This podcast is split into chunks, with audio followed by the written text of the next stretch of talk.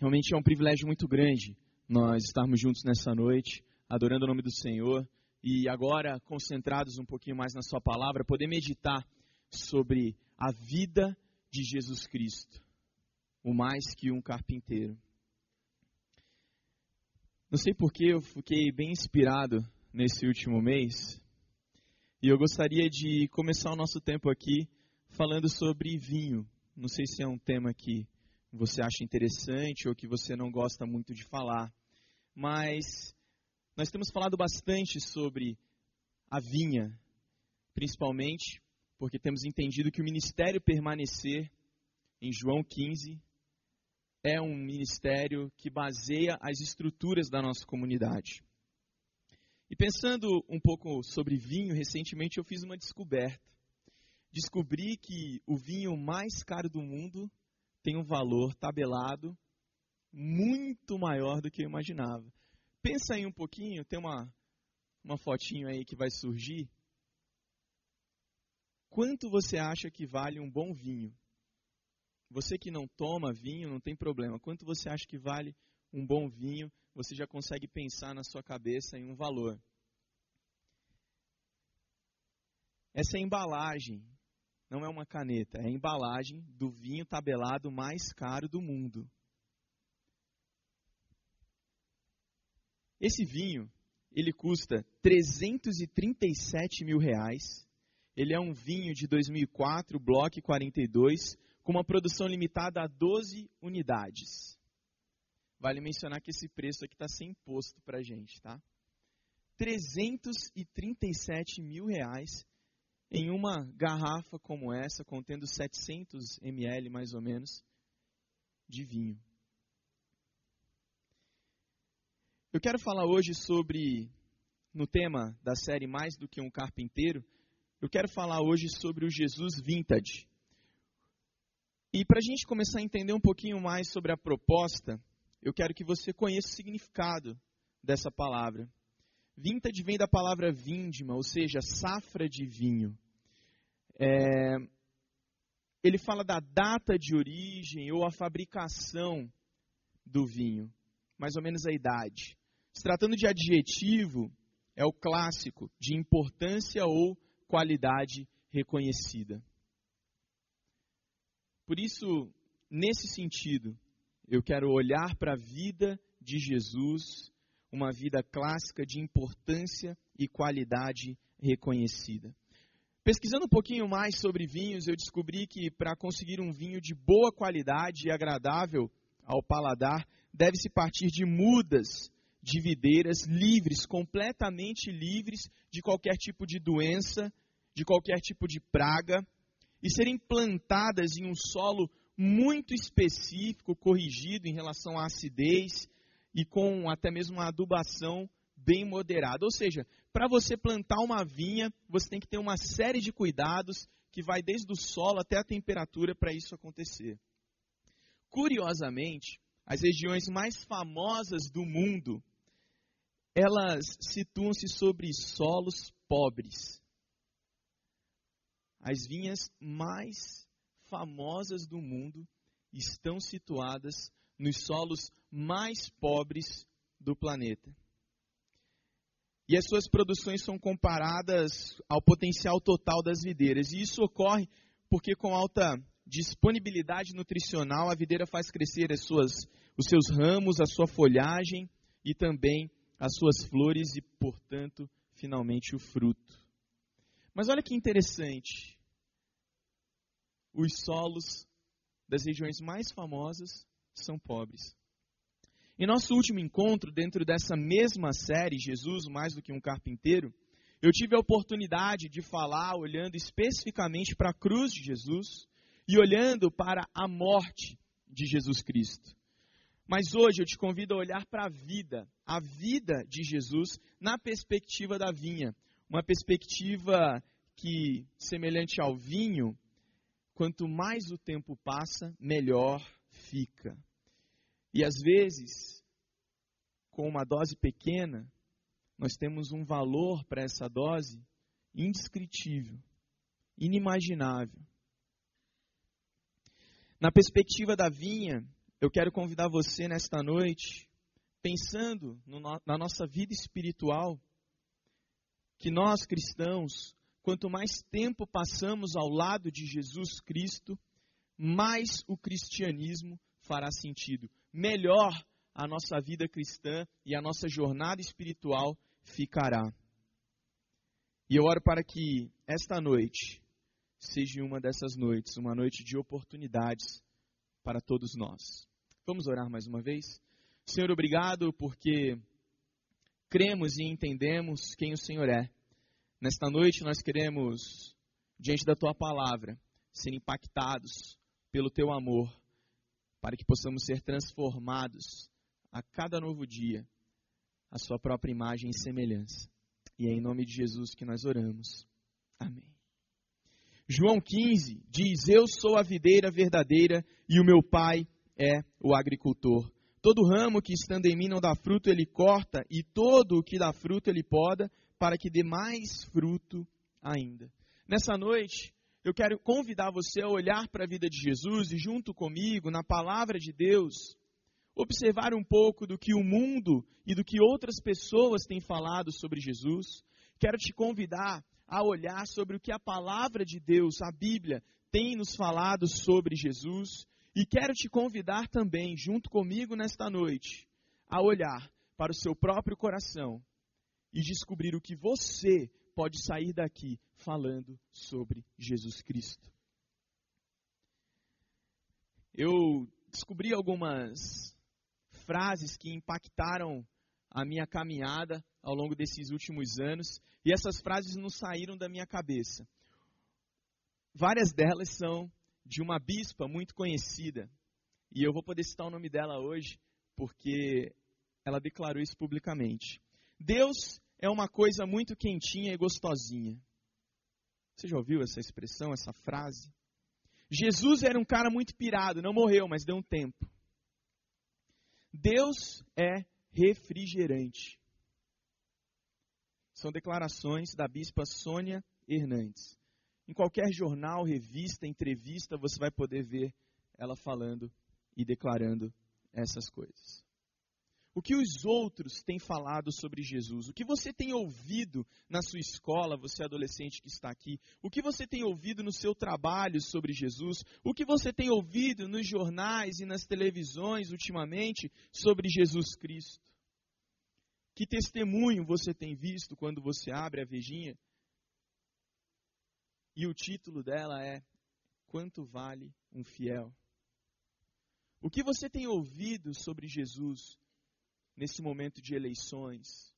O que você tem ouvido sobre Jesus quando um certo indivíduo resolve fazer um filme ridicularizando a figura de Maomé e causando quase que uma guerra civil religiosa, podemos chamar, nos países muçulmanos? Essas notícias não chegam para a gente, mas 11 paquistaneses cristãos já foram mortos por causa desse filme. Porque alguém decidiu aproveitar e dizer que o indivíduo que produziu o filme era cristão. E aí os cristãos começaram a ser perseguidos. Mas isso a gente não ouve nos jornais. E essa informação eu consegui com a Junta de Missões Mundiais. Mais de 11 paquistaneses cristãos já foram mortos por causa deste filme. O que você tem ouvido sobre Jesus Cristo? Gilberto Gil, em 22 de junho de 2003, disse: É chocante, vocês estão preparados para ouvir? O cocô é resultado daquilo que alimenta o nosso corpo, nossa mente nosso espírito. O que é espírito? O espírito é Deus, portanto, o cocô é Deus.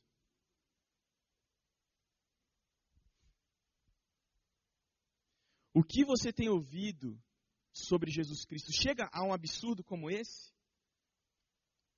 Mais um motivo para nós não nos calarmos. Certa vez, Jesus fez uma pergunta. E vocês, perguntou ele, quem vocês dizem que eu sou? Simão Pedro respondeu em Mateus capítulo 16, versículo 15 a 17: Tu és o Cristo, o Filho do Deus vivo. Respondeu Jesus: Feliz é você, Simão, filho de Jonas, porque isso não lhe foi revelado por carne ou sangue, mas por meu Pai que está nos céus.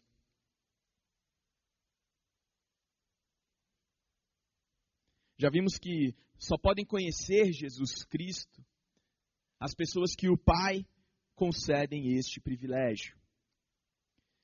Jesus confirma esse fato ao dizer que a definição de Pedro veio do céu, foi dada por Deus, foi dada pelo Pai. Pedro reconheceu que Jesus Cristo, humano, é o Filho de Deus, o divino. Somente o Pai pode conduzir as pessoas a essa conclusão. Por isso, no primeiro momento, eu fiquei extremamente irritado, chocado e angustiado quando eu li essa declaração feita por Gilberto Jun em 2003. E você consegue acessar isso nos arquivos da GNT. E eu comecei a, a ficar frustrado mesmo, de verdade. Mas logo depois que eu comecei a, a ver a palavra de Deus falando e revelando que tem uma ação espiritual para a gente conhecer Jesus Cristo, eu comecei a entender que eu preciso orar por ele. E talvez você tenha ouvido coisas sobre Jesus que você não concorda, que te irritam, que te angustiam, que te fazem sofrer. Mas você precisa, assim como eu, orar pela vida de pessoas que ainda não compreendem quem Jesus Cristo é. E talvez você esteja aqui nesta noite e também ainda não compreendeu quem Jesus Cristo é. Não tem problema. Até o fim dessa noite, você que está aqui, você que nos acompanha pela internet, vai saber o que a palavra de Deus diz sobre Jesus e, portanto, vai poder descobrir o que você também pode falar sobre Jesus.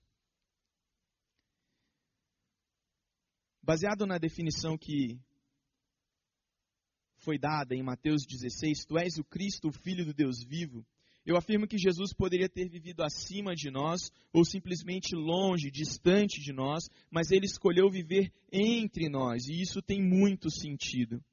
Por essa razão e por única e exclusiva, Jesus pode dizer: Olha, você que está solitário, eu te entendo porque eu passei por isso. Olha, você que está passando por necessidades, eu te entendo eu já passei por isso. Jesus pode dizer a pessoa cansada, desanimada, eu te entendo, eu já passei por isso. Ele abdicou de segurar o universo na palma da sua mão, para ser segurado pelas palmas da mão de uma virgem mulher. Esse é o nosso Jesus Cristo. O Jesus Cristo Emanuel, o Deus conosco. Eis que a virgem conceberá e dará luz a um filho, e ele será chamado pelo nome de Emanuel, que quer dizer Deus conosco. Mateus 1, versículo 23. Jesus é claramente chamado de Deus desde o seu nascimento.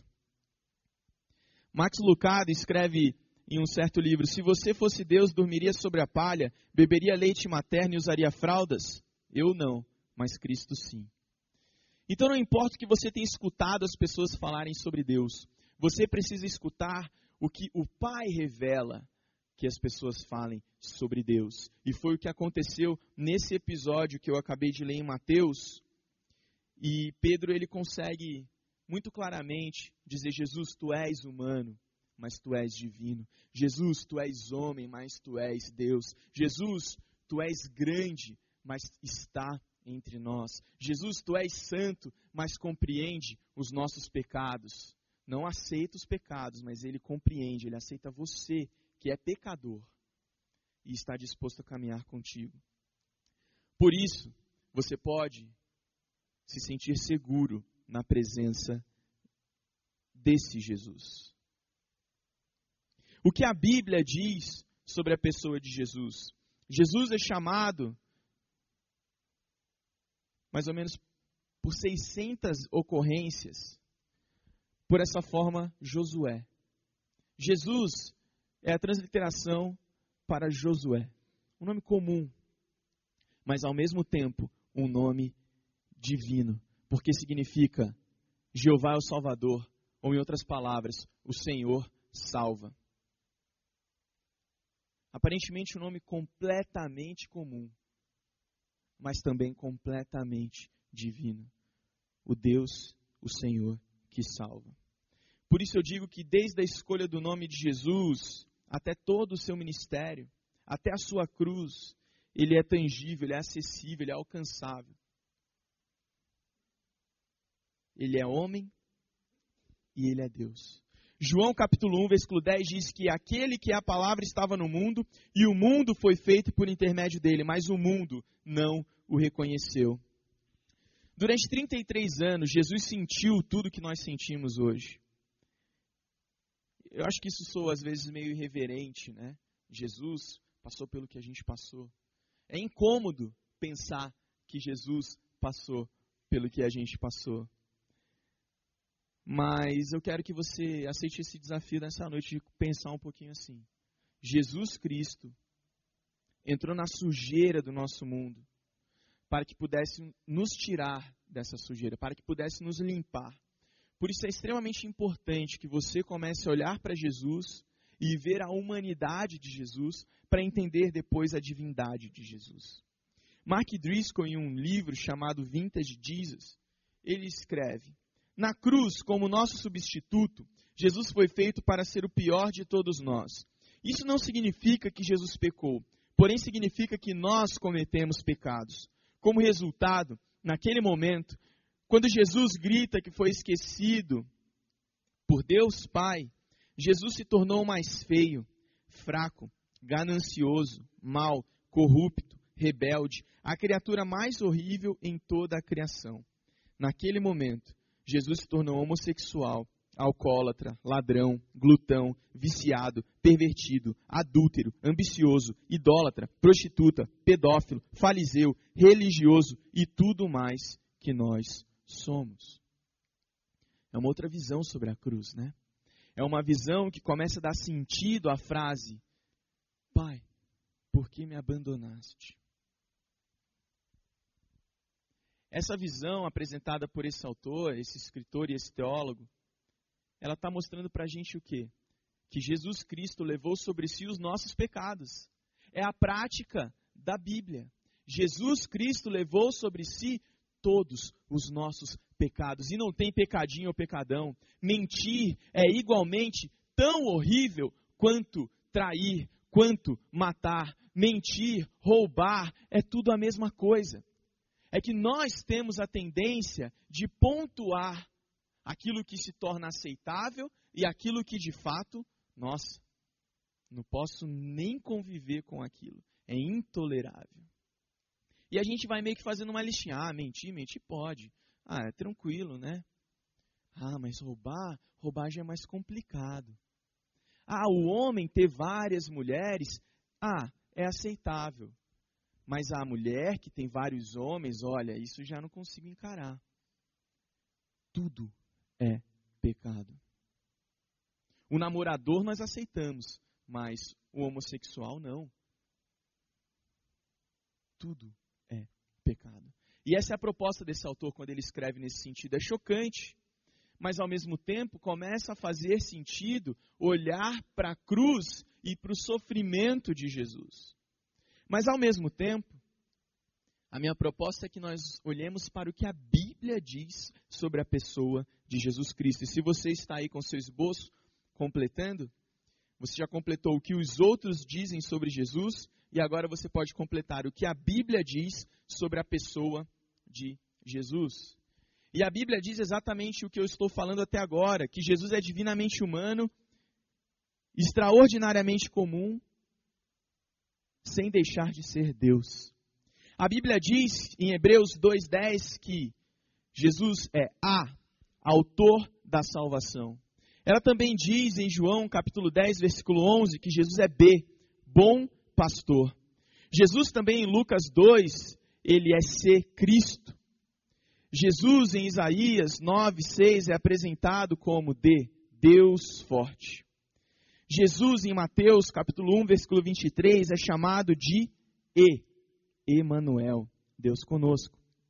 Jesus em Marcos capítulo 14, versículo 61 é chamado de F, Filho do Deus bendito. Em Hebreus capítulo 4, versículo 14, ele é chamado de G, grande sumo sacerdote. Em Hebreus capítulo 1, versículo 2, H, herdeiro de todas as coisas. 2 Coríntios capítulo 4, versículo 4 diz: "E imagem de Deus". Em Atos 7:52, Jesus é chamado de J, justo. Em Apocalipse 5:5, Jesus M, chamado de mediador. Eu pulei o L, leão da tribo de Judá em Apocalipse, mediador em 1 Timóteo 2,5. Em Atos capítulo 3, versículo 5, Jesus é chamado de N, Nazareno. Jesus em Apocalipse 1, 8 é chamado de O, Ômega. Ele também é chamado de P, poderoso Salvador em Lucas capítulo 1, versículo 69. De que, querido mestre, em João capítulo 20, de 15 a 16. R, rocha eterna, em 1 Coríntios 10, 4. S, Salvador do mundo, em João capítulo 4, versículo 42. T, todo poderoso, em Apocalipse 1, 8. U, único soberano, em 1 Timóteo 6, 15. V, videira verdadeira, em João 15, 1, que nós acabamos de ler. X, talvez você esteja pensando o que eu vou falar agora. Em Coríntios, em Hebreus, Jesus é colocado em Hebreus 1:3, em Coríntios 1:15 como a imagem exata de Deus. Então eu posso chamar de xerox exata do Pai celestial. E Z, ele é zeloso e Deuteronômio 4:24 já aponta isso. Por isso a Bíblia diz sobre um Jesus completamente homem, mas também completamente Deus, de A a Z. Para mim é mais que suficiente para mim, essa videira é perfeita.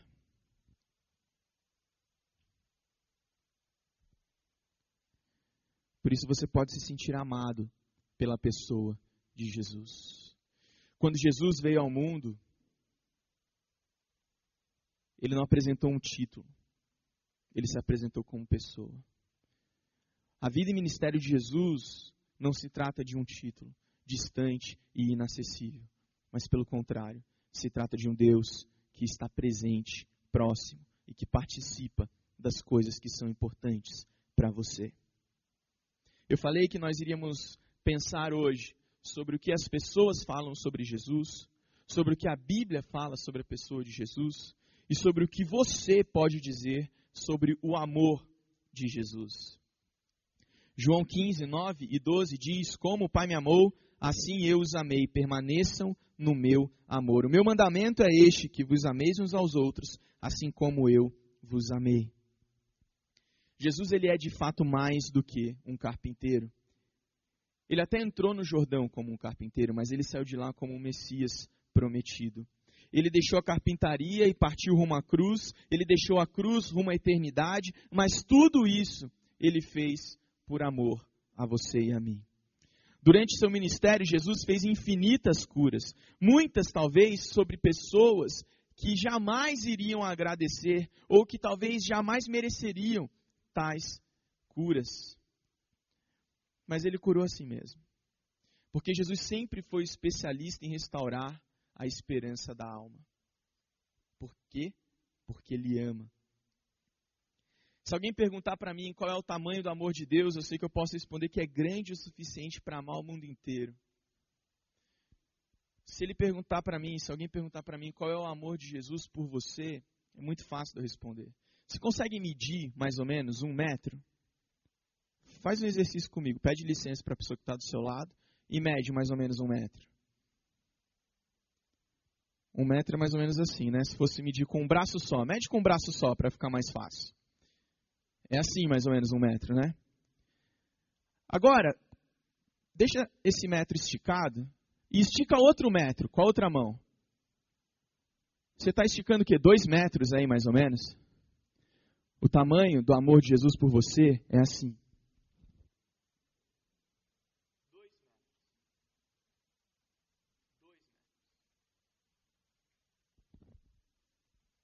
Pode recolher o seu metro agora. Com dois metros de amor, Jesus ficou naquela cruz por você. E no nosso último encontro nós vimos o que essa cruz significa, como símbolo. Mas nessa noite, eu quero que você olhe comigo para Jesus como a vinha, como a videira verdadeira. Quero que você olhe para a vida de Jesus e seja cheio dessa vida. Eu quero que você comece a colocar de lado tudo que as pessoas têm falado sobre Jesus e quero que você comece a pensar no que a Bíblia tem falado sobre Jesus. E enquanto a, a banda vem aqui à frente, eu quero que você comece a pensar em situações específicas da sua vida que você viu claramente o amor de Jesus sendo manifestado por você. Às vezes foi um livramento, às vezes foi um presente, às vezes foi aquela resposta que a gente não gostou de ouvir, mas que no final do dia salvou a tua vida. Às vezes foi aquele atraso que não te permitiu pegar aquele voo e aí você descobriu que aconteceu uma catástrofe naquele lugar. Começa a pensar em coisas que Jesus já fez por você, coisas práticas, práticas. E se você não consegue pensar em alguma coisa que ele fez por você, eu vou esticar os dois metros aqui para você lembrar. Jesus Cristo, ele nos desafia com esse tipo de amor. Tem um pedaço aí de uma página de um livro do Max Lucado, o um livro chamado Seu Nome é Jesus. E talvez você não consiga ler, mas ele vai falar exatamente sobre isso, que Jesus foi o Deus homem. E está dizendo, Jesus não foi um homem semelhante a Deus, nem Deus semelhante a um homem. Ele foi o Deus homem, criado por um carpinteiro, banhado por uma moça do interior, o criador do mundo com um umbigo, o autor da Torá que aprendeu a Torá, o ser humano do céu. E porque o foi, começamos a cabeça, conhecemos suas pernas, olhamos sem entender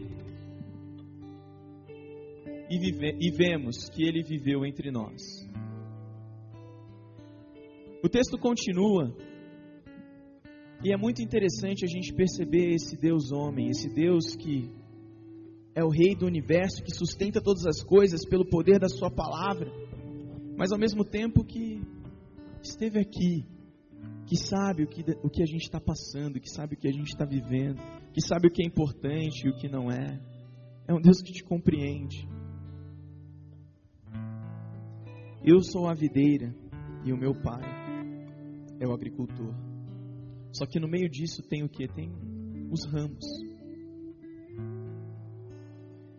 No versículo 13 desse mesmo texto de João diz: Ninguém tem maior amor do que aquele que dá a sua vida pelos seus amigos. Vocês serão meus amigos se fizerem o que eu lhes ordeno. Já não os chamo servos, porque o servo não sabe o que o seu senhor faz. Em vez disso, eu tenho chamado amigos, porque tudo que ouvi de meu pai, eu lhes tornei conhecido. Esse é o Jesus que é mais do que um carpinteiro. E hoje é o último dia da nossa série. E eu estou aqui só para te falar que esse Jesus te ama de A a Z, de um metro a outro, de leste a oeste. E eu estou aqui para te falar que a sua vida com Jesus ela é infinitamente melhor do que a sua vida sem Jesus.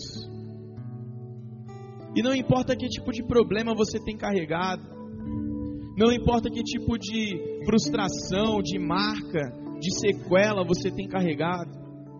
Você nessa noite pode trazer o seu tesouro, a sua caixa preta e abrir e entregar para Jesus, porque Ele está pronto para tomar os seus segredos, as suas áreas escuras, os seus pecados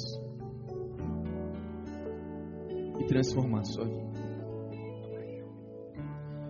Para a gente encerrar essa série, mais do que um carpinteiro, eu quero te falar que Jesus te ama e está pronto para tratar de você de verdade. Em nossa comunidade, nós não temos espaço para hipocrisia. Nós não queremos pessoas perfeitas, porque, pasme, nós não somos perfeitos. Nós não queremos pessoas perfeitas porque nós somos pessoas comuns que entendem que pessoas perfeitas não existem. Nós queremos caminhar perto de Jesus e fazer isso junto com cada um de vocês. Então vamos ser sinceros, vamos parar de carregar esses pecados sozinho. Vamos parar de ter uma vida dupla. Vamos parar de fingir que somos completamente espirituais. Porque Jesus entende que nós não somos. Se você quiser nessa noite se juntar a mim e vir aqui à frente enquanto cantamos, dizendo: Deus, eu quero entregar minha caixa preta, eu quero entregar tudo. Eu quero mudar, eu quero experimentar mudança de vida, eu quero experimentar a paz que excede, que excede todo entendimento. Eu quero é, experimentar a liberdade. Eu quero experimentar novamente dormir o sono dos justos. Eu quero conseguir viver uma vida em paz, uma vida segura, que embaixo da luz ninguém vai ter nada para me acusar, me humilhar. Aí você vem aqui na frente comigo, enquanto cantamos. E a gente vai encerrar essa série, mais do que um carpinteiro, entendendo quem Jesus é completamente homem, completamente Deus. E sendo homem, viveu entre nós e entende o que nós passamos. E sendo Deus, é capaz de nos abraçar e perdoar os nossos pecados. Nos braços do Senhor, nesses dois metros, cabe o mundo inteiro. Nos braços do Senhor, nesses dois metros, cabe todos os pecados. E o seu sangue limpa esses pecados. E o seu sangue limpa a sua vida. Se teve esperança para mim, vai ter esperança para você. Isso é fato. Se teve esperança para você, vai ter esperança para o teu vizinho, para o teu filho, para o teu amigo, para o teu pai, para a tua mãe. E nessa noite, o desafio está feito. Se você deseja ter uma vida íntegra, limpa nas mãos do Senhor, e nós também, também estamos prontos para te receber e caminhar contigo, você vai vir aqui na frente e a gente vai terminar orando. Pai, nesta noite eu estou aqui junto com os meus irmãos, querendo ter uma vida limpa, santa diante do Senhor. Nós estamos aqui clamando pela tua presença que liberta, a tua presença que transforma, a tua presença, Deus, que de fato nos faz parecidos contigo. E Jesus, eu te louvo. Te louvo porque o Senhor tem transformado as nossas vidas. Te louvo pela vida dos meus irmãos que estão aqui em pé comigo nesta noite querendo mais do Senhor, querendo ser parecido contigo, querendo ser um sinalizador do teu reino, uma pessoa que não permite que esse amor que nos constranja pare. As pessoas, Deus, que estão aqui comigo nesta noite, querem te agradar. Por isso eu oro para que teu Santo Espírito possa ajudá-las nesta caminhada, uma caminhada de uma vida íntegra, uma vida onde o teu nome é maior do que os nossos próprios nomes. E é assim que eu oro, em nome de Jesus. Amém.